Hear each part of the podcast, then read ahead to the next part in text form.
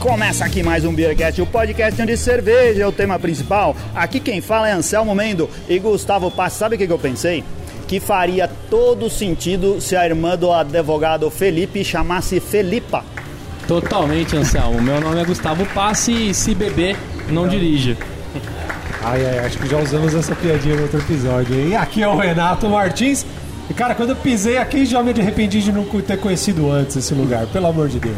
Aqui fala o Alessandro Pisa e eu já não vou beber, vou só salvar o Mariranha. Olá, Dani Mingatos. Eu tô bebendo.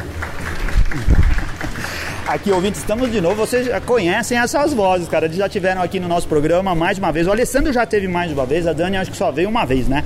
É, estamos no CBB, CBB. na Companhia de Braçagem Brasil. Aquela, aquela cervejaria que faz as cervejas bonitinhas dos bichos do Brasil, Dos bichinhos, cara. é. Dos bichinhos. É aqui é praticamente o zoológico, né, cara? Que animal aqui é o que não falta. Não Porque existe. o zoológico não, porque não... Animal tem bastante aqui, viu, cara? Mas o, o zoológico não pode porque não pode viver encarcerado, tem que estar na, tem que estar livre, né, bicho? Mas na nossa câmara fria tem uns bichos presos lá. Tem? né? Tem. Mas não conta pra ninguém agora. Antigamente, quando a gente conversou com eles a última vez, eles eram só uma cervejaria, só uma cervejaria, olha só. E agora eles deram um passo maior, porque existe um bar agora, cara, onde você pode beber a cerveja deles na casa deles. A gente tá aqui em Moema, que é Moema? Campo Belo. É Campo Belo. Estamos no Campo Belo, na rua Antônio de Macedo Soares, 1295. É, cara, um lugar enorme que eles já convidaram faz alguns meses, a gente não tinha vindo ainda. Lugar enorme, bem aconchegante, decoração bacana, né? Não muito, não muito usual assim de, de Mó né, clima de clube. É, isso. O Dá Gustavo pra- tá batendo fotografias e depois a gente vai postar tudo, Já certo, coloquei Gustavo? já no Instagram. Quem viu, É. viu. Quem não viu, não vê mais. O História é 24 Não, horas. coloca no Facebook também, pô. Não, e, e tem- um detalhe, né? Quando o Gustavo entrou, falou, nossa, me senti numa festa junina aqui, né? Pelo nosso sistema de trabalho aqui da casa, né? Falou, nossa, me sinto numa festa junina. Que bom, né? Que era legal, festa junina era É bom, verdade, né, é. velho? Porque Qual você pega sistema? a ficha Ah. e você entrega. Aí tava lá, vale uma onça pintada. É. Aí eu Não, falei, aí nossa. vale o que você quiser, é. né, velho? O cara quer valer pintada, vale pintada. Quer valer ariranha, vale ariranha. Ah, é verdade, vale uma cerveja grande. Grande, verdade. olha, você vale um Muito grande. bem, muito bem. Qual o sistema na casa, Alessandro? Explica aí, pessoal. A gente quis simplificar a operação para fazer um negócio mais leve, né? Acho que é, a gente sabia exatamente o que a gente não queria quando a gente pensou na ideia do bar. Aquela história de mesinha 1, mesinha 2, mesinha 3, comanda A, comanda B, comanda C, o cliente vai, no final paga a conta. Se quiser sair para fumar, tem que deixar o sapato pendurado. Sim. A gente queria uma Leva coisa uma diferente. cordinha amarrada, né? Alguma coisa dessa, a gente queria alguma coisa bem mais leve, onde a pessoa entra e se sente na casa dela. Eu acho que o conceito é que a pessoa consiga entender que aqui é uma extensão da sala dela, né? Então, Uhum. ela entra, pega a ficha no caixa, todas as cervejas têm o mesmo valor, que é uma baita de uma inovação. facilita demais, né? É, é- é lógico que todas não têm o mesmo custo de produção, mas todas a gente vende ao mesmo preço, porque, porra, é legal. Democracia cervejeira, a gente pensa na democracia cervejeira.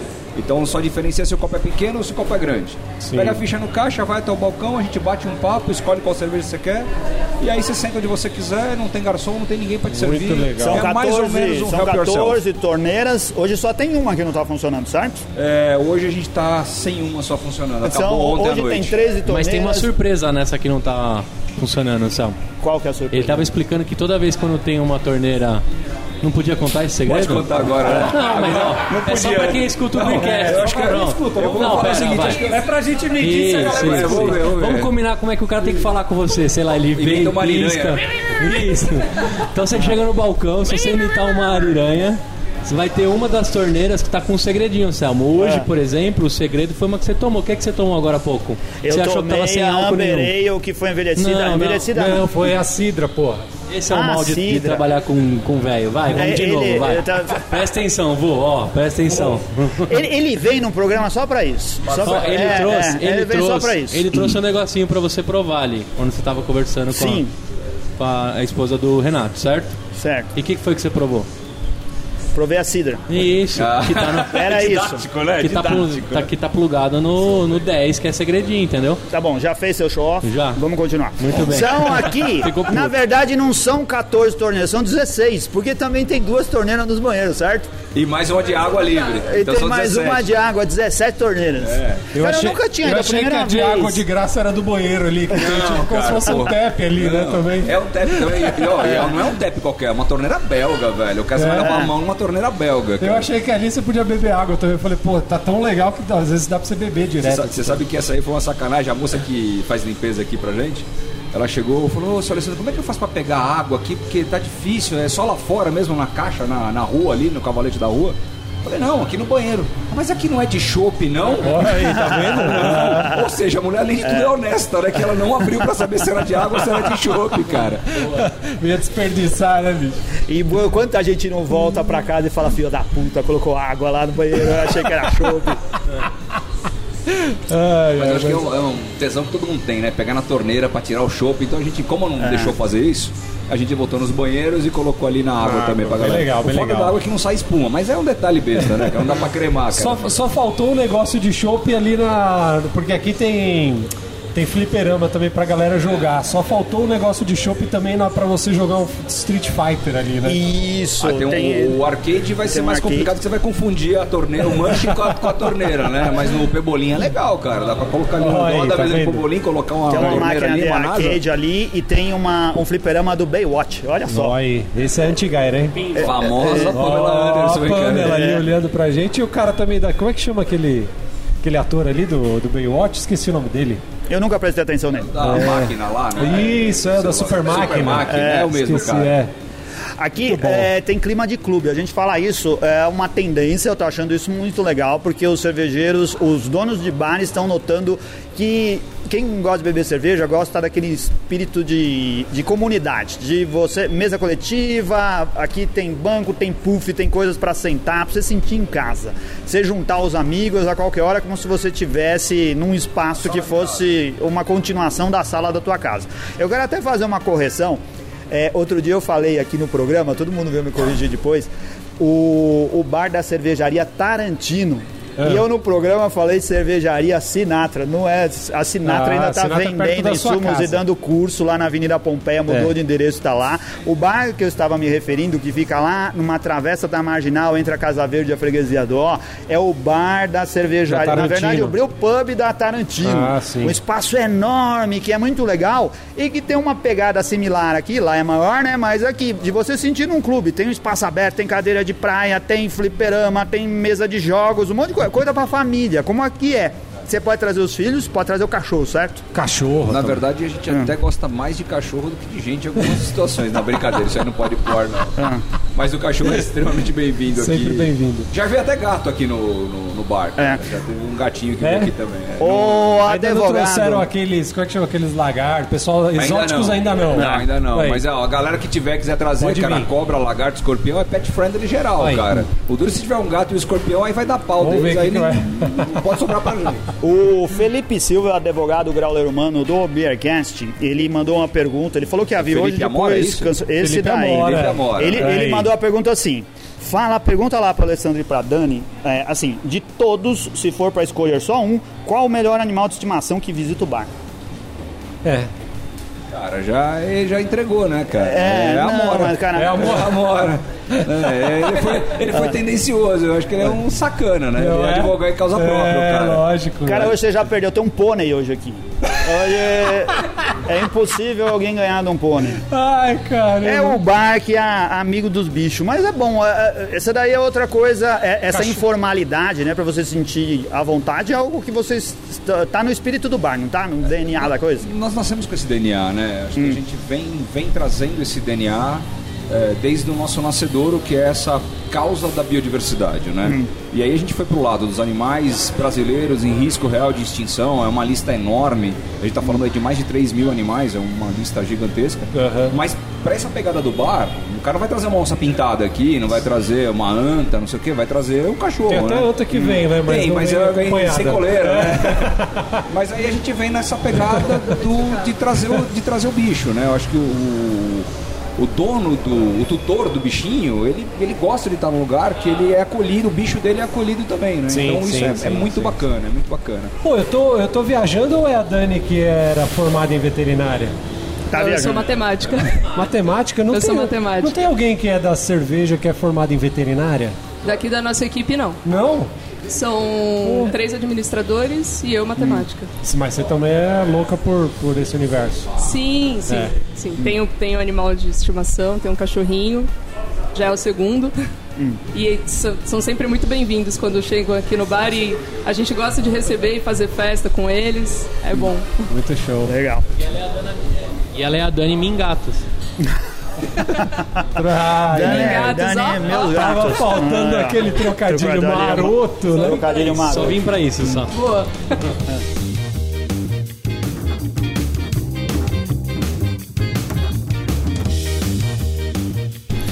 O- a gente tem aqui, hoje vamos falar qual que é o principal motivo do, do nosso programa, a orientação do nosso programa hoje. Tem uma coisa na carta de compromisso do CBB, Companhia de Braçagem Brasil. Lá deve ter sido a Dani que escreveu, junto com o Alessandro, com o Alessandro e com os outros sócios. Ah. Eles escreveram assim: Acreditamos que seremos a cervejaria mais admirada do Brasil e referência em inovações e experiências sensoriais. E por acreditar, ensinaríamos a você tudo aquilo que sabemos. Aí por isso que a gente veio, porque a gente quer que você ensina pra gente como fazer uma boa Catarina Sauer. Pode ser? Olha Só que aí. responsabilidade. Podemos conversar sobre o assunto. Pessoal A Dani é, é responsável por uma, pela Catarina Sauer com cupuaçu. Cara, ficou muito boa. E a gente fica orgulhoso que, além de tudo, eles não se acanharam de chamar de Catarina Sauer, como algumas cervejarias fazem. Pois é, teve um pessoal que chegou a questionar a gente por É. conta disso, né? Deu aquela treta toda no início de Catarina Sauer, aquela segregação do sul do Brasil e do resto do, do Brasil, e chamar de Berlina Weiss, enfim. Tem, toda uma, tem toda uma treta nesse meio de caminho. Mas a gente também acredita na escola cervejeira brasileira. Né? A gente tem aí uma, uma diversidade de frutas enorme, a gente tem uma diversidade de madeiras enorme. Inclusive, a gente tem uma série de madeiras do Brasil É, que é um aqui. desafio nosso também, pegar uma base mais leve e trazer as características sensoriais de madeira.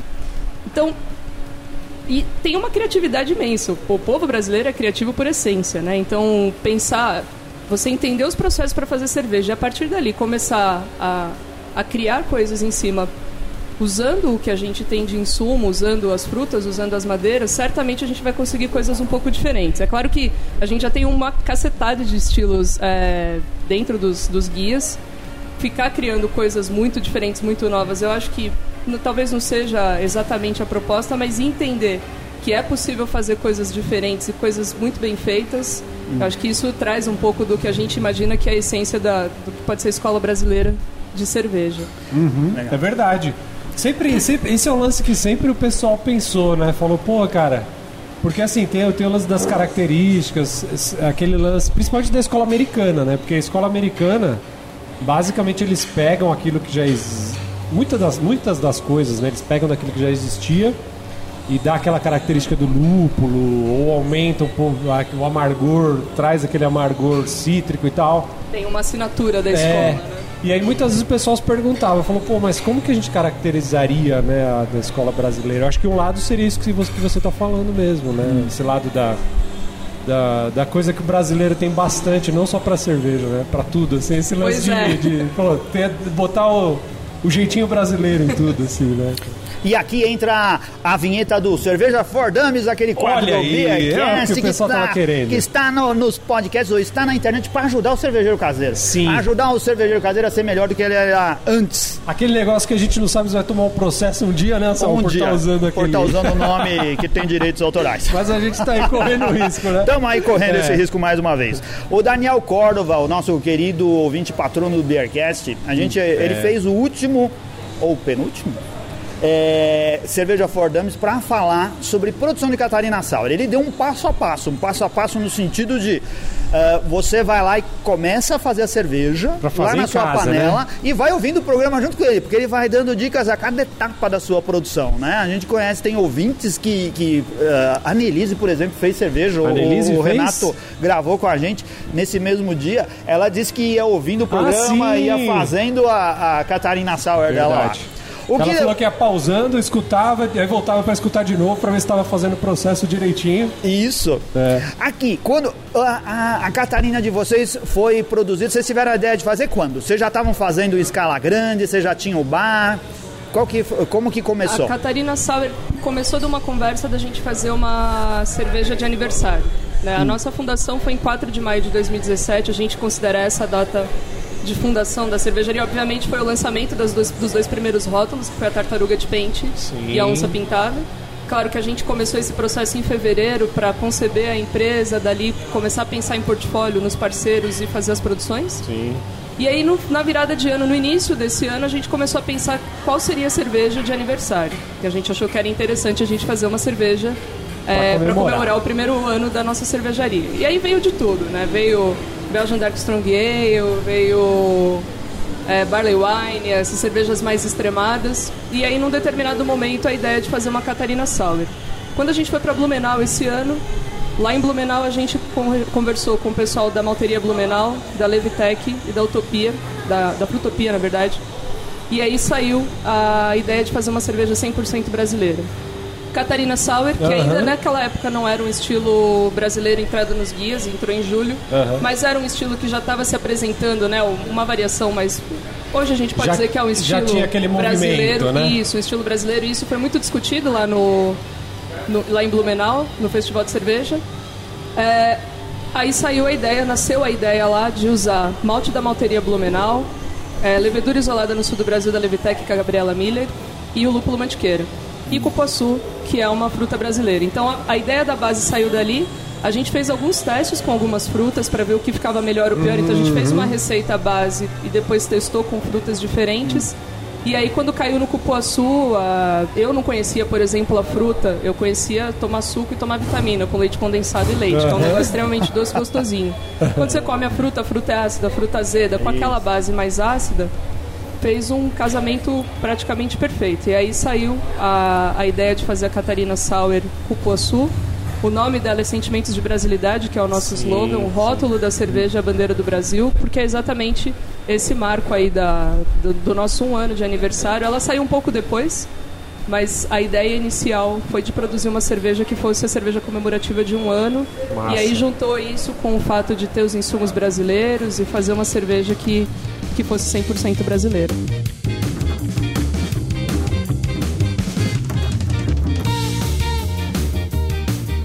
A Dani falou um negócio que casa com, com tudo que. Paulista, por exemplo, o cara aqui de São Paulo, ele gosta de tudo quanto é fruta.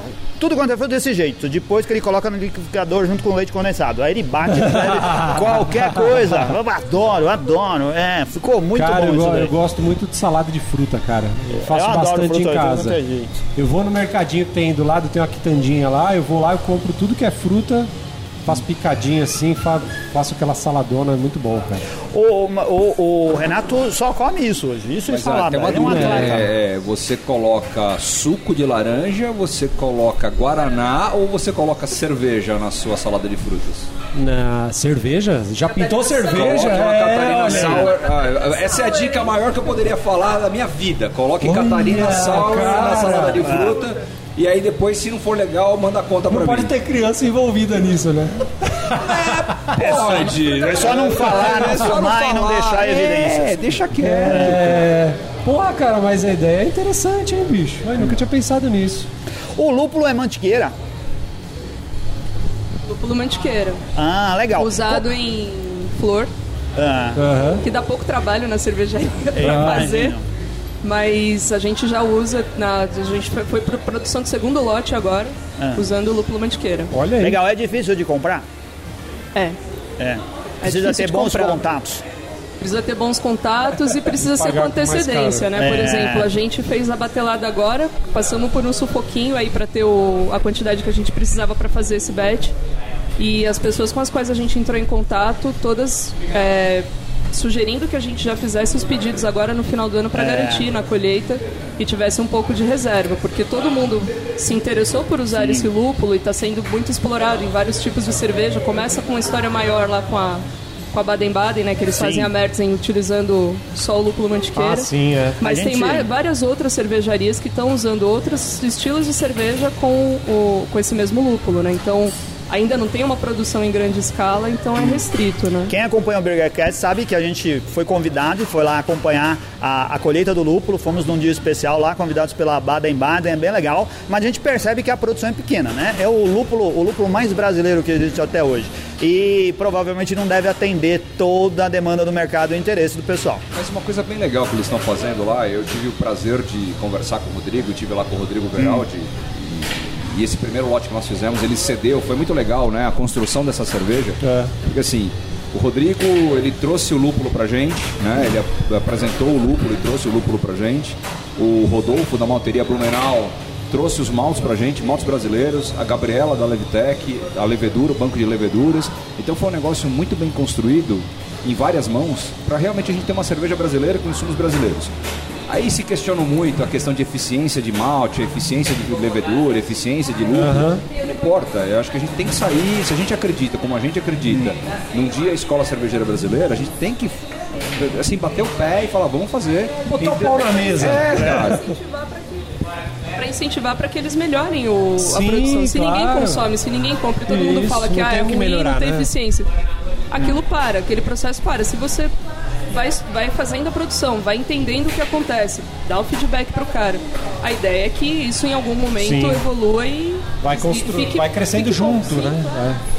E até as cervejarias na hora de produzir vai ter um acesso a um malte, a um lúpulo, a uma levedura diferente do que usualmente trabalharia e aí vai buscar desenvolvimento, né? Então assim, a gente foi muito feliz na construção dessa parceria, acho que foi um negócio, foi uma sacada muito legal e começou numa conversa totalmente informal lá em Blumenau com o Rodolfo da Materia Blumenau. Todo mundo, graças a Deus, embriagado, a gente conversou e já fechou a parceria ali mesmo para sair essa A cerveja. ideia maluca nasce, nasce aí, É, né? e, e Cara, o eu lúpulo tenho- mantiqueiro que eles estavam falando, que eu tava, tava falando pra vocês, que eles estão fazendo, eles têm uma associação, né? A galera tá Sim. junta nessa associação e só pode comprar esse lúpulo chamado mantiqueira, com selinho mantiqueira, quem participa da associação. O que é muito legal, porque aí você não começa a prostituir o É, mercado. é aquele negócio de origem, de origem controlada de ali, origem né? controlada. É muito bacana, cara. Eles fazem um trabalho muito legal. Acho que a gente foi muito feliz na construção dessa parceria e desses parceiros que a gente tem. Existe cerveja, uma cara. coisa que acontece no mundo cervejeiro e no mundo do empreendedorismo cervejeiro que vai contra qualquer manual de negócio e empreendedorismo. Você decide as coisas mais importantes da sua empresa numa Bêbado. mesa com todo mundo meio bêbado. Essa é sensacional, né? Mas Cara, por isso que o mercado anda, acho que é por isso, cara. O- Os gregos já faziam isso, né? ideias. Eles, eles tomavam a mesma decisão, eles tomavam a mesma decisão duas vezes. Uma vez sóbrio no Senado e outra vez bêbado no boteco, né? Bebendo. Cara, acho que é isso. no- Vamos, vamos brisar, vamos pensar em coisa que aparece coisa legal. E tem Legal. muita gente querendo fazer coisa legal, né? Pô, a Dani falou que vocês fizeram vários testes, né? Principalmente da, da sentimento de brasilidade aí. Como depois que nasceu a ideia, como foi esse processo assim de, de começar a fazer os fazer a Catarina ali, fazer a base, testar com várias frutas? Como que, An- quem an- que- Antes disso, o cervejeiro caseiro, que é o nosso ouvinte aqui, eles conseguiriam fazer como vocês? Vou fazer a minha Catarina também em casa com ingredientes 100% brasileiros. Tá, vamos lá. Ou ele ia ter dificuldade? Não tem dificuldade, acho que o problema maior é o acesso ao lúpulo. Hoje que eu vejo é mais acesso ao lúpulo É, do que seria a o mais levedura, por difícil. exemplo. Você entrar no Sim. site lá da Levitec, você vai ter as leveduras. Se Consegue você conversar comprar. lá com a Malteria Blumenau ou a- o Ateliê do Malte, Ah, é, sim. essa galera, É, essa galera, verdade. ela tá bem presente no mercado dos homebrew. Né? Eles estão fazendo É. parcerias com as brew shop para você ter acesso ao produto deles, né? Eu acho que o maior processo, o maior problema ali é o processo, né? Porque o processo de você fazer uma sour é um processo longo. Sim. Ou você entra colocando lactobacilo no negócio, aí faz um golzão de mão lá adicionando lactobacilo, ou você vai fazer no processo tradicional com malte mesmo para azedar, o kettle sour para azedar o negócio, né? Aqui, aqui cabe uma pergunta, vamos aproveitar. A gente Ah. pediu para os patrões do Bearcast quem quisesse fazer perguntas para vocês quando a gente disse que estaria aqui hoje. O Daniel Córdova, que gravou o programa lá com a gente, Grande ele Daniel, hein, perguntou cara? Esse assim. cara é papa- Manja muito da Catarina, hein? Catarina, né? É, eu tenho um esse é respeito por foda. esse amigo. Tá Nosso convidado para amigo mais bar. Daniel? Aí, Daniel, Aí, vai. Daniel. Faz tempo que você não vem para São Paulo, hein? Ele disse assim, ó, acho interessante perguntar de onde eles pegam os lactobacilos deles e qual espécie usam. Aí. Vamos adiantar que o Daniel usa Yakult para como lactobacilo. Tá, a gente usa do malte mesmo. É saco É? de malte. Ah. Saco de malte. A gente pega o malte sem moer e faz o, o famoso brew in a bag. Sim. Faz lá o negócio e pff, coloca lá. Caraca, que loucura. E ali tem Putz, lactobacilo? É, tem. É? Na, na própria casca, É. na casca da, da cevada, do, do, do- do malte. eu não sabia disso, cara. Vai ser apodrece. É um processo um pouco mais longo. Tá. Você, você tem que ter mais cuidados, mais controles ali. O que, que acontece? Falando um pouquinho de, de produção. A base da Catarina Sour que nós fizemos nasceu em casa. Sim. Então, é, Mas em casa você não fez isso, né? Exatamente isso. Foi? É. Eu, eu vou falar, dá um cheirinho de azedo que é um negócio. che- Como a gente A brinca fábrica- assim. A fábrica fica inteirinha cheirando azedo. Nossa. Acompanhamos essa essa última abraçagem de, das Sentimentos de Brasilidade, que fica pronta agora no início de janeiro. Aí, 7 horas da manhã, vamos ver como é que tá o pH. O pH já tinha chegado onde É. tinha que chegar mesmo.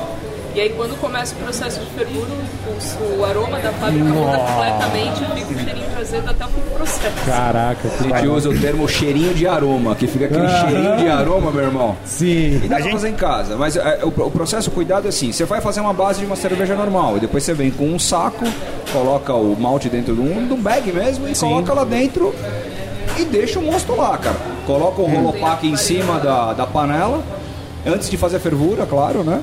Na verdade, ferve. Quando termina o processo de clarificação, você ferve por 15 minutos. Tá. Aí coloca o, o bag, mantém a temperatura a 40 graus com Ah, esse bag tá. dentro.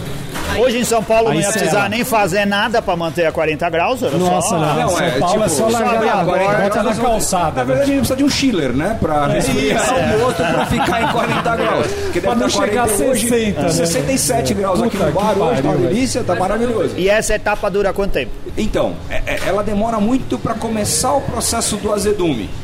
Quando ela demora umas 8 a 10 horas para você começar a perceber que está derrubando o pH, ou seja, o- os bichinhos estão azedando a cor, o mosto. E, e todo esse tempo é 40. Aí é 40, 40, 42, aí depende da, da, da técnica que você vai usar. Que, que você, como é que você quer acelerar esse processo. Chega uma hora, cara, que esse, começa, esse troço começa a derrubar de uma vez. Então, assim, em uma hora, se você perder essa medição de uma hora, você passa de um pH 3.7 para 3.2, facinho, facinho, é muito rápido. Depois que Tá. ele começa, é muito rápido. Então, você tem um delayzinho de umas 8, 10 horas até começar a azedar. Começou a azedar, fica atento. Acho que é a dica pra, pra galera que vai Ah, fazer sour em casa e não quer fazer com Yakult ou com outra cultura de lactobacilos, é, e vai fazer com, com método Com tradicional mesmo, com bag, fica atento depois da oitava hora, nona hora, porque vai derrubar rapidinho. Aí tem que ir monitorando ali. Monitorar em 12 horas mais ou menos, chega no, no pH desejado. Show. Um detalhe, hein? pHmetro, por favor, muito bem aferido, cara. Faz aí, tampona o pHmetro. Você acha que pra quem, pra quem quer fazer sour é importante é, você, você comprar o equipamento, investir? Não tenha dúvida, senão não consegue. Aí vai ser empírico. Ah, tá. Aí assim, você para saber que a cerveja tá com pH 3.7 para 3.2, é, Ah. se você não tiver controle, vai ser empírico. E de 3.7 para 3.2, cara, a cerveja passa de uma deliciosa cerveja levemente azeda para um azedo do caralho, que você sim. não consegue tomar. Porque entendeu? tem, tem Intragável, aqui, né? a gente perguntou pro, pros ouvintes, né, ou pro, pros patronos lá, assim, ah, quem de vocês já fez sour? Aí o pessoal, eu, eu, eu. Mas assim, não foi de propósito. Teve. Ah. confunda a contaminação com sour, galera. É, contaminação é uma coisa, sour é outra É, coisa. verdade.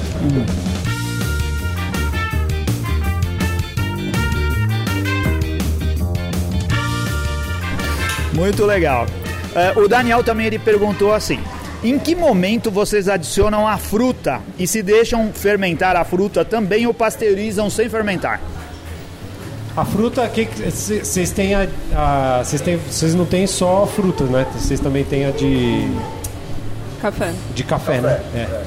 A gente podia falar das duas coisas. A com né? cupuaçu, a gente coloca a fruta depois da fermentação.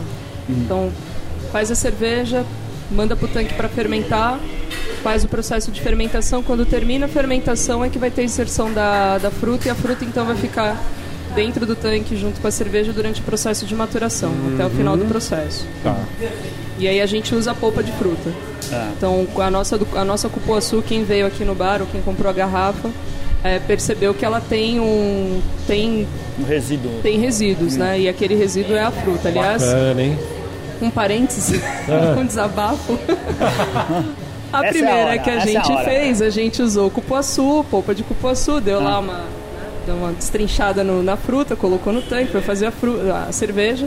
O pessoal da cervejaria teve muito problema na hora de envasar a cerveja. A cerveja não passa por filtração, então sai do tanque depois de carbonatada e vai direto pro barril. E aquilo entupia demais o, todo o processo, tanto para fazer, principalmente para fazer o invase de garrafa. É. Beleza, passou o processo de fábrica, toda hora. deliberou as garrafas, liberou os barris, chegar aqui no bar. Bom, vamos abrir o primeiro barril então de Catarina Sour Cupuaçu. E a gente não conseguia fazer o serviço. Por quê? Por porque entope todo Entupia todo, todo, o sistema. Todo o sistema. Então, várias vezes a gente teve que parar o processo para desmontar a torneira, porque ela é fibrosa, né? Então, quando a gente pega o pedaço, ficam uns pedaços, uns coletes de, de cupuaçu. Então, agora para essa segunda leva, a gente tentou melhorar e refinar o processo para ver se a gente não tem mais toda essa dificuldade, tanto na fábrica, né, no processo de finalização da, do invase da cerveja, quanto do serviço. Né? Mas a ideia foi colocar mesmo a, a fruta e é legal porque com as pessoas quando elas primeiro elas entendem o problema principalmente quando elas pegam um copo pronto e percebem que tem o pedaço tem a fruta sim. dentro da cerveja né É porque às vezes isso é uma coisa que, para quem não acompanha os processos, em algumas cervejas como essa, a gente fica com uma impressão que foi usado algum aromatizante, algum corante, um suco ou qualquer outra coisa que foi adicionado depois na cerveja. Ou porque ela está muito límpida e com um aroma muito marcado daquela fruta lá, ou sei lá por quê, causa essa impressão. E, e eu acredito que as pessoas gostam de saber, né? Que aqui, que ali você usou mesmo na. Cara, ela vê É, e você vê uma coisa legal. Pergunta imbecil assim, cupuaçu, afunda ou boia? Cupuaçu afunda o boia. É, a polpa do cupuaçu, ela afunda ou ela boia? Né? Assim, por lógica, a gente vai falar assim, ah, afunda, né? E aí você vai na fábrica, vai purgando por baixo, vai tirando o fermento, o resto de fermento, o resto de cupuaçu. Vem só o fermento. E Cadê o beleza, cupuaçu? né? E você acha que tá legal. E na hora de invasar, a hora que você vai meter pra lá, ele não, ele não afunda, não, irmão. Ele boia. Tá tudo lá em então a gente cima. perdeu um monte de cerveja. Infelizmente, o primeiro lote foi um aprendizado pra trabalhar com cupuaçu, porque ele boia. Então a gente veio muita Dani. fibra. Mas mesmo assim, você estava dizendo pra gente que você testou com outras frutas, mas preferiu o cupuaçu. Sim. Não foi por isso. Pelo sabor. Pelo Eu- sabor, Eu, acho que é. mais que isso. Eu acho que a questão do cupuaçu entra numa questão até. Do conceito da cerveja. Sim. O conceito da cerveja é uma cerveja 100% brasileira. Né? É, a gente busca referência no mercado aí, a gente ainda não tem muita certeza disso, mas é uma cerveja, se não é a primeira, uma das primeiras de fato e de direito cervejas efetivamente brasileiras, com insumos brasileiros. Malte brasileiro, levedura inoculada no Brasil, não é só uma cepa de fora que veio para o Brasil, não. Ela foi colhida e cultivada aqui no Brasil. Gabriela deu uma aula de levedura pra gente. Malte brasileiro, malteado, plantado no Brasil e malteado no Brasil, que é mais legal, tá? Sim. Ah, e o cupuaçu, por que cupuaçu? Entre outras coisas. Por- primeiro porque a gente fez uma batelada de teste com um monte de fruta, brasileira também, e o comportamento do, do cupuaçu com a acidez da cerveja foi, como Um a casamento explicou, foi um casamento, que- juntou. Não, dá, não dá pra falar, né? Ficou perfeito. Mas Quem cupuaçu... bebeu já sabe, eu sei. É, é isso. Quem bebe sabe que a cerveja. né? Mas mais do que isso, assim, cupuaçu é uma fruta brasileira. E que foi registrada na na- pelos japoneses como sendo uma fruta japonesa. E aí tem uma briga, aconteceu uma briga na Organização Mundial do Comércio sobre de quem é a porra da fruta cupuaçu, se é do Brasil ou do aposto que Japão. foi o Ricardo Shimioshi que Ah, mandou. foi. Eu Então, deixou essa daí. Aprove- É. Aproveitando essa brincadeira, né? Essa briga do cupuaçu é brasileiro no Brasil, cara, não tem um pé de cupuaçu no Japão e é brasileiro, é japonês, tá é sacanagem né? comigo, é. Então, assim, então de fato uma de fruta Deus. brasileira, com insumos brasileiros, com a carga brasileira, com cara brasileira, acho que isso é o mais legal e por isso do cupuaçu. Mas a gente fez uma batelada, né, Dani? Acho que, sei lá, umas 8, 10 frutas. O que, que vocês fizeram de, de teste também que ficou legal, assim, que vocês não levaram pra frente, mas você falou, pô, isso aqui ficou legal Pô, também, cara, a gente fez uma, a segunda, assim, assim, por um pentelésimo de nada, É. não entrou com pimenta de cheiro. Essa aí. vai ser, vai estar no portfólio em algum momento, cara. é- Cara, é- pimenta de cheiro? Excepcional, excepcional. Porque pimenta de cheiro é cheirosa. ela é só cheirosa Tem aquela- É. aquele cheiro de pimenta, aquele cheiro de, de, meu Deus, me ferrei. E aí, na hora que você toma, não, não tem nada a ver. tranquilinho, né? É, é, então ela foi a segunda, mas a gente fez com tamarindo, fez com umbu, goiaba, goiaba, ficou Goiaba, legal, aí, maracujá, doce, ficou legal. que mais? Tangerina, se eu não estiver enganado. é cupuaçu pimenta de cheiro goiaba maracujá doce tamarindo mexerica Mexerica, cara. Olha aí, hein? Que tem a da Lon tem a bergamota pocão, né É, bergamota, pocão, né? Mas, não, mas mexerica aqui em São Paulo a gente fala mexerica, É, cara. tangerina, É, é, é, mexerica, é, tangerina. Não, o, o Richard Dalon chama de bergamota, né? Bergamota, Nossa, é, mexerica, Tem lugares que pô, chamam é, de bergamota. mexerina. É. acho que foram essas Pô, bem legal. tem os legal. graviola, graviola. Graviola, porra. Lembra, mas a mexerica tem que tirar o suco? Não vai o bagaço junto, vai? Não, eles usaram polpa, né? Cara, só não vai a casca do cupuaçu. Então Ah. assim, a gente, a gente Ah, pede, no a teste gente pede a fruta. com polpa? Não, a gente fez com polpa. O teste Tá. a gente fez com polpa, tá? Porque é até para facilitar o processo. Sim, sim. A gente fez uma base só, é, é, feita em casa, um betezinho lá, 30, 40 litros só pra gente testar. Aham. Azedou em casa, aquela fedoseira toda, Sim. ferveu, beleza? É, ficou ba- bacana e a gente trouxe a base dela e nessa base a gente foi adicionando percentuais do do extrato, não, do, do meu Deus, da Pra polpa. achar- pra achar o assim, a ponto- dosagem É. e pra achar a fruta que a gente queria, o, o aditivo, o adjunto que a gente queria, tá? Legal. Foi, foi bem legal, foi bem bacana. Bacana.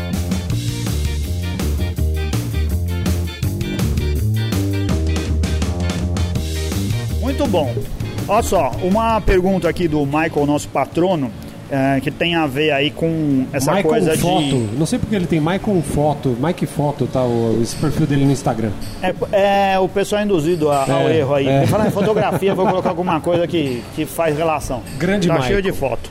Ele perguntou algo que não tem a ver com a produção da Catarina, mas é sobre, sobre processo. Ele é cervejeiro caseiro. Ele fala assim: em relação aos insumos, a transposição da panelinha para um equipamento de grande propor- proporção, basta fazer uma regra de três ou tem outros fatores Ah. para se levar em consideração? Boa pergunta, hein? Cara, eu vou falar o meu exemplo, a Dani vai falar o exemplo dela, que são, acho que, idas diferentes, né? Caminhos diferentes, mas que chegam no mesmo lugar. Cara, eu comecei com uma espagueteira adaptada de 7 litros, que eu tirava 3, depois foi para uma de 12 ou de 10, depois foi uma de 30 e depois aí foi um equipamento automatizado de 80, cara. Não existe regra de 3 para isso. Não existe. Não né? existe, cara. Não, mesmo porque hum, se você for fazer. Se você for parar para pensar friamente um processo grande, dependendo do malte que você pega ou do lúpulo, você tem que fazer o. a- mudar mu- a proporção é ali para cada batch, né? Não, até, até assim, a eficiência numa máquina automatizada é outra. Então você ganha muito em escala ao automatizar a tua produção do que fazer na panelinha de 7 litros, entendeu? Então você tem ganhos em escala e eficiência no processo produtivo. Quando eu fazia na panelinha, Brew bag, as primeiras lá, não sei o que, da espagueteira adaptada, a eficiência chegava em 65%, 60%, que é uma eficiência média para o Brew bag. Quando você vai fazendo equipamento automatizado, você conhece como ele se comporta, as rampinhas direito, a eficiência batia mais de 90, 91, 92 em alguns casos que chegou. Então não dá para fazer a regra de 3, você não Aham. consegue fazer a regra de 3. O, o legal é assim, faça passo a passo. O que eu eu sempre falo pro caseiro, né? é Faz passo a passo. Não queira já começar com o equipamento automatizado sem saber o funcionamento do como é que é numa panela. Saiba como os processos na panela, exatamente para você poder é, melhorar o teu processo quando você for com o equipamento automatizado. Porque se a gente fala com equipamento automatizado, você diminui um monte de trabalho braçal na hora de ficar lá mexendo o teu mosto, entendeu? Aham. A extração de açúcar. Mas todo o resto, cara, você vai ter que se envolver, vai ter que se meter. E aí você comete o erro que eu cometi. Ah, eu automatizei minha produção, então eu vou aumentar a produção. Eu fazia isso na sacada do meu apartamento, eu cheguei a fazer 400 litros de cerveja por mês. Nossa. Caramba. Vai ter amigo assim na casa do caralho, né, velho? Pô, aquela história não vendia pra ninguém, não vendia pra ninguém, eu dava 400 litros de cerveja pros amigos, eu bebia tudo. Cara, meu. É que cerveja é fácil de arrumar amigo, É né? fácil, cara. Ninguém, ninguém fica bravo com um amigo É, cervejeiro, então. né, cara? Então, assim, não é, não é uma regra de três, não é proporcional. É, principalmente a questão de espaço. O teu espaço aumenta muito quando você automatiza uma produção, porque ele vai ficar estático num canto lá, cara. Você não vai poder ficar. Eu, que eu moro num apartamento, tive que negociar muito bem negociado lá a minha sacada para poder colocar coisa. Então. Brigava é com o síndico, deixava os equipamentos Cara, você sabe que Pendurado uma briga que a gente teve na- lá foi de consumo varanda. de água, porque de repente alguém descobriu que eu fazia cerveja e achava que eu tomava mais água que todo mundo. Mas lá a no água não era individual? Não era, lá no Pô, aí é treta, Não aí é era, foda, hein, cara. velho? É, depois, depois que No individualizou, prédio não sei o que, é achou que eu tava fazendo cerveja, eu tava dando banho em todo mundo. Eu, Peraí, cara, são só 400 litrinhos, cara. Não é nada disso, não. É um banho bem tomado. Então, assim, essa, essa é a minha experiência dentro desse universo do caseiro que, se Deus quiser, nunca vou deixar de ser, mesmo tendo uma cervejaria, porque é, é muito prazeroso. Você- até pra fazer os nossos testes aqui. Lógico, tem- a coisa continua, É, né? é a brincadeira da cidra. É uma cidra que É. eu fiz na sacada do meu apartamento lá, em casa, fermentando na geladeirinha lá na sacada e beleza, cara. Então, Bico esse- número 10 pra galera que tá aí. Bico 10. então, esse- essa foi a minha número 10. experiência. No, no caso da Dani, pode ter sido diferente. Vamos ver aqui. Bom, no meu caso, eu adquiri um super equipamento, que era do Alessandro. Aí, herdou, herdou, né? Fiz- é, e esse faz parte da história da cervejaria. Esse daí não faz. É, esse, esse- esse gente daí tem foi quando Tipo, independente do que regra- acontecer, esse equipamento ele vai permanecer porque é a nossa história. Começou com ele, depois veio pra mim. Então é uma panela que tem um cesto dentro e eu acho que e depois acompanhando o processo, né? Fazendo os cursos, fazendo o TCC Ô, lá, Dani. que é uma produção sair da produção de 30 litros que fazia na panela para fazer uma produção de 600 no TCC do curso que eu fiz antes de ter a Ele te cervejaria. passou essa panela aí, a hora que ele descobriu que regra 3 não dava certo. é, você viu, É né? meio exponencial o Isso, negócio, né? ele- Não é linear, não é linear. esse negócio, mas não vou contar. Não é linear. Mas não pode vender. E, pode vender. e aí o que a gente percebe, o que eu percebo dessa prática, né, a gente já fez nossas produções da, da Companhia de Braçagem Brasil em quatro cervejarias, é que o que faz com total diferença e garante um- um- uma boa produção é o conhecimento do equipamento. Então, quando a pessoa conhece o equipamento, ela sabe exatamente o que está acontecendo ali. Um barulho diferente, o cara já fala que está acontecendo alguma coisa que entupiu não sei o que, que o parafuso ele tem pleno conhecimento do equipamento, que é o que acontece com a gente, né? Na minha panela eu sei exatamente como é que eu tenho que fazer é, para minha produção chegar no final com aquela quantidade que eu desejei no início, que eu desenhei no início, porque eu sei a eficiência dela e sei como aquilo funciona. Então, da mesma forma, acontece na fábrica. Quando a gente pega uma cerveja, ah, agora eu vou fazer 3 mil litros, vou fazer 2 mil litros, vou fazer mil litros, é só pegar e multiplicar, escalonar o que eu fazia em 20 para mil. Não é verdade. Você pode fazer uma primeira, um primeiro desenho da receita dessa forma, linear, mas depois, considerando a eficiência do equipamento, é que vai ter o ajuste fino para saber se vai mais malte, menos malte, vai mais lúpulo, menos lúpulo, quanto tempo de tanque fica, Aham. qual a velocidade com a qual aquilo vai vai decair. Uma coisa é você usar panela que usa fogo, outra coisa é usar Elétrico, o- né? elétrico. Cada tipo de equipamento vai dar um resultado diferente, né? Então, acho que o principal é você ter domínio do equipamento. E aí o que o Alessandro falou é, é isso. Você fazer em casa e entender tudo, ver o. Pô, tem a- é muito legal fazer na panela, porque você vê o malte, ali os brotinhos e o cheiro, você vê a cor do mosto ir mudando conforme você vai fazendo as rampas de temperatura, você vivencia o processo, né? E aí você começa a dominar e entender, então, às vezes, sem medir, você já vai vendo a alteração da cor, você já sabe o que está acontecendo ali dentro, né? É quando E aí, você daí, mesmo ir toma pra- conta do seu filho, não tem babá. É, Exato. é tipo isso mesmo, né? E sabe o que é o mais legal, cara? Quando você faz na panelinha de casa, na sua sacada, na sua cozinha, não sei o que, você não tem pressão. Porque Só você tá do fazendo- síndico você que tá acha que fazendo você uma tá Belgian gastando muita água. Você, tá fazendo, você acorda de manhã e fala assim, tem todos os insumos, tem tudo pra fazer uma Belgian Blonde Ale. Mas aí você dá uma dormida no meio do processo, ela vira uma Dark Strong Ale. E tá legal, velho. Ficou três horas fervendo porque estava breaco ali na sacada. Tá bom, cara. Vai Você ia fazer beber 40 igual. litros, deu 8. Tá lindo, cara. E fica uma puta cerveja do caramba. Acho que essa pressão que não tem Sim, do sim. processo de fabricação, quando você vai pra uma fá- fábrica, e você tem que manter a repetibilidade Padrão. da receita, não sei o quê. Isso que é o mais legal pro homebrew, né? Puta, dois minutos a mais na rampa. Ferrou. Ah, tudo bem, vai. É, né? Ah, outro parênteses, uma lição aprendida. Não beber durante a abraçagem. Só comece a beber depois da fervura. Antes pode dar problema. Só na parte fria ali. Tipo, o é controle maior de rampa, né? Era cervejeiro. 15 minutos, virou 18, Virou era 20. 45, virou 52. Não vai, não né? vai Não- funcionar muito é bom, bem. é, é bom, é bom dosar bem isso, viu? E a outra coisa é veja a vazão do seu fogão pra ver se ele vai dar pra ferver aquilo que você tá colocando na panela. Porque nós temos uma história pra contar que Dani, ela é proprietária de uma cerveja que foi carinhosamente apelidada de Maçarico Ale. Nós somos convidados para fazer a cerveja do Pint of Science 2019. Aliás, um tema interessante para vocês abordarem em algum programa de vocês. Sim. Os organizadores do Pint of Science São Paulo entraram em contato conosco. Pra, primeiro para fazer um dos episódios aqui no um do, uma da o bar está dentro da programação do Pint of Science Ah, e aí a gente legal. falou ah, vamos fazer então um curso de produção e aí a gente vai produzir o teste da receita do Pint of Science São Paulo 2019 uma English Pale Ale, beleza. Receita bonitinha. Começamos com a parte teórica do curso, sabadão de manhã. Moe o malte, põe água para esquentar. Tava demorando um pouco, né? A gente tava com um fogareiro, que a gente pegou um barril de. um botijão de gás de 13 quilos, colocou o registro bonitinho para controlar a pressão e simplesmente o fogo não ia. Parece uma vela. Era uma vela. Não ia. E foi, Nossa foi. Aí a gente conseguiu com muita custa ir fazendo as rampas de temperatura. Aí foi fazer a clarificação. E isso assim, demorou muito mais tempo do que o normal.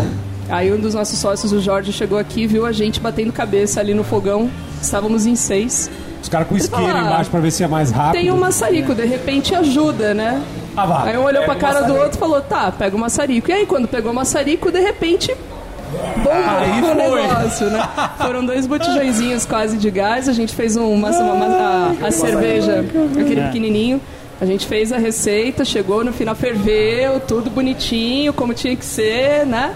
Fez Demorou pelo menos umas 4 horas a mais do que seria, então era um processo de 7 virou 11. Nossa. O legal foi que a galera não desistiu do processo, né? E aí quando ele trouxe a ideia do maçarico, cada um foi revezando lá pra ficar segurando ficar o maçarico segurando. embaixo da. Putz, E aí a gente apelidou de maçarico ale. Era pra ser uma English Pale Ale, mas provavelmente por conta desse- dessa demora de processo da caramelização que ocorreu, a característica sensorial dela é de uma strong bitter. Então, em algum momento, a gente vai deixar o pessoal experimentar a maçarico. E aí, uma semana depois, por uma questão de honra, eu falei, não, vou abraçar a English Pale Ale de verdade, né?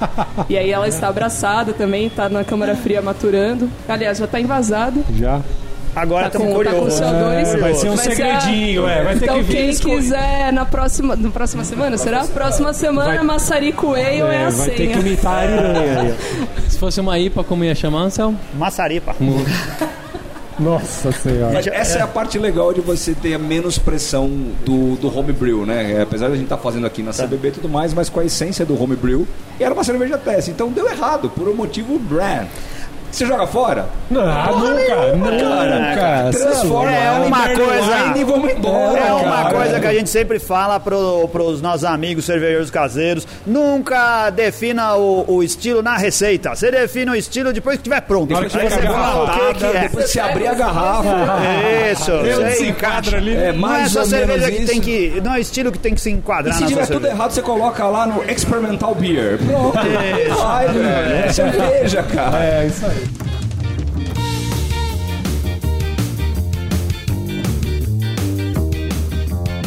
Aí, ouvintes cervejeiros caseiros, mais uma vez tivemos um programa bem produtivo onde a gente aprendeu coisas, cara. Eu aposto que vocês Tá aprenderam vendo? coisas hoje. Mandem perguntas. O pessoal gosta de responder perguntas. Mande pergunta pra Dani, mande pergunta pra Alessandro. Vem aqui conhecer o CBB. Lugar super legal. Você mora no Vem. Campo Belo, Moema, aqui na Zona Sul de São Paulo. É um lugar legal. Perto do Shopping Birapuera, perto do aeroporto, perto da. Vereador José Diniz, da Avenida Perto Santa Amaro. do aeroporto aqui, ó. Estação Brooklyn do metrô. Você passou o aeroporto ali. pa- É, é, passou o aeroporto, você já sai direitinho, vem pro miolinho aqui, já sai aqui. Legal. E se joga, você é joga no cervejeiro... Waze que tem o nosso nome É, lá. Isso, né? dá Essa pra achar. que ele É, deu vai aí, ser não vai entrar. chegar. Joga no Waze, joga no Google Maps, tá tudo lá. A Dani falou que daqui a pouco vai ter metrô aqui perto, né? Vai Amém, estar. Senhor Jesus.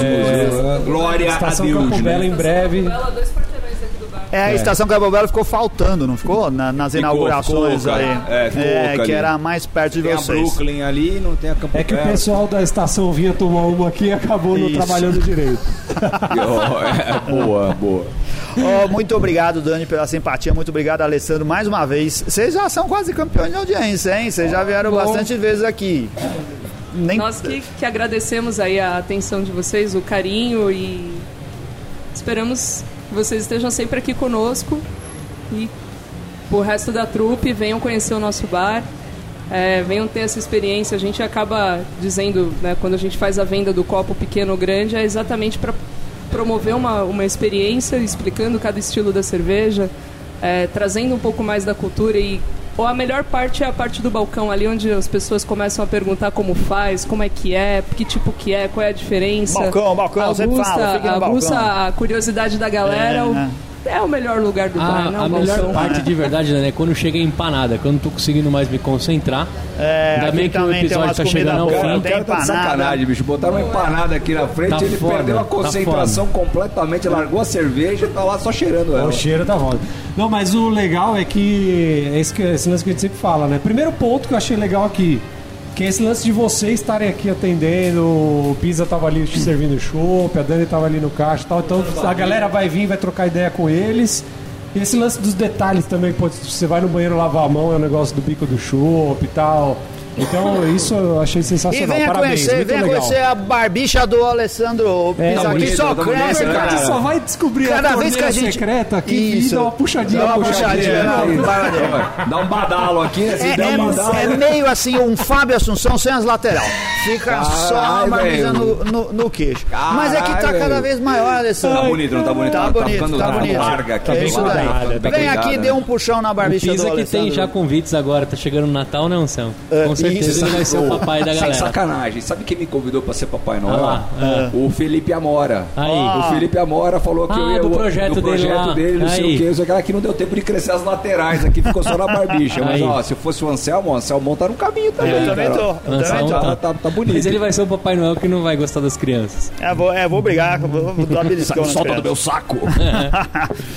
Caras, ó, só agradecer aos nossos queridos patronos. Hoje eu não tenho a lista, mas a gente fala o nome deles. Não, vamos falar de quem mandou pergunta. Quem colabora ganha nome. Ah, então, o Daniel, o Felipe, o Michael mandaram perguntas para participar. Muito obrigado por ter participado. Vamos agradecer aos parceiros, cara. O Tchê Café, o TV Cerveja Barcearia, a Cervejaria Cratera, o Equinox, a Camerade. Não é camarade, ô Gustavo Paz. Você sempre fala errado, é Ah, camerade. camarade pra mim. É, Cara, eu nunca vi lugar que, onde se bebe mais igual aqueles Cara, caras. Toda são hora eles um- é um dono de descontrolado. mundo bêbado, Um dono copo descontrolado. na boca virando. É uma loucura aquilo lá. agradecer o Ambar, ao restaurante Pastra Nostra, ao Beer Flakes. O Beer Flakes ajudou o, o, o, O Natal que passou o aí de uma Natal galera. dos patrões do Beercast. O, o Alessandro ajudou, o, o Alexander ajudou a gente a dar, deu panetone, deu cerveja, a gente sorteou coisas nas festas que a gente fez nos programas anteriores e a gente comprou dele e presenteou os nossos patronos com num sorteio, né?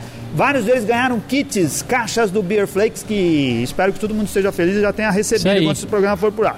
Obrigado ao Brew Shop Express, a lojinha do Beercast, que dá 20% de desconto nas camisetas, e ao Broads and Beer, lá de eh, Palhoça. CBB podia dar desconto, né? Aí, Pisa? CBB, dá um desconto Pô, para os nossos patronos só, tem uma aí, pô. lista Cara, sabe seleta. o, o Bronson? Ah. O Bronson vem aqui, a gente dá cada descontão pra ele, dá uns abraços. Dá, Ah, é? né, Não, dá- pode dá- ser isso. Então você promete feliz. dar um abraço Um em abraço. cada Vamos patrão. começar É. com o abraço, aí você pensa no desconto. É, eu venho aqui. Pelo menos oferece a cerveja, a cerveja escondida. Aí, cerveja escondida. boa, boa, boa. O patrão tem direito à cerveja escondida. Aí, Vem aqui tomar tá um shot fechando da a cerveja aí. escondida. E pronto.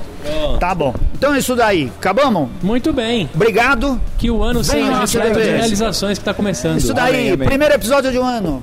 É verdade, esse é o primeiro episódio do ano. aí. 2019 é ótimo pra todo mundo. Feliz 2019. Isso Saúde. daí, saúde, valeu, até mais, tchau.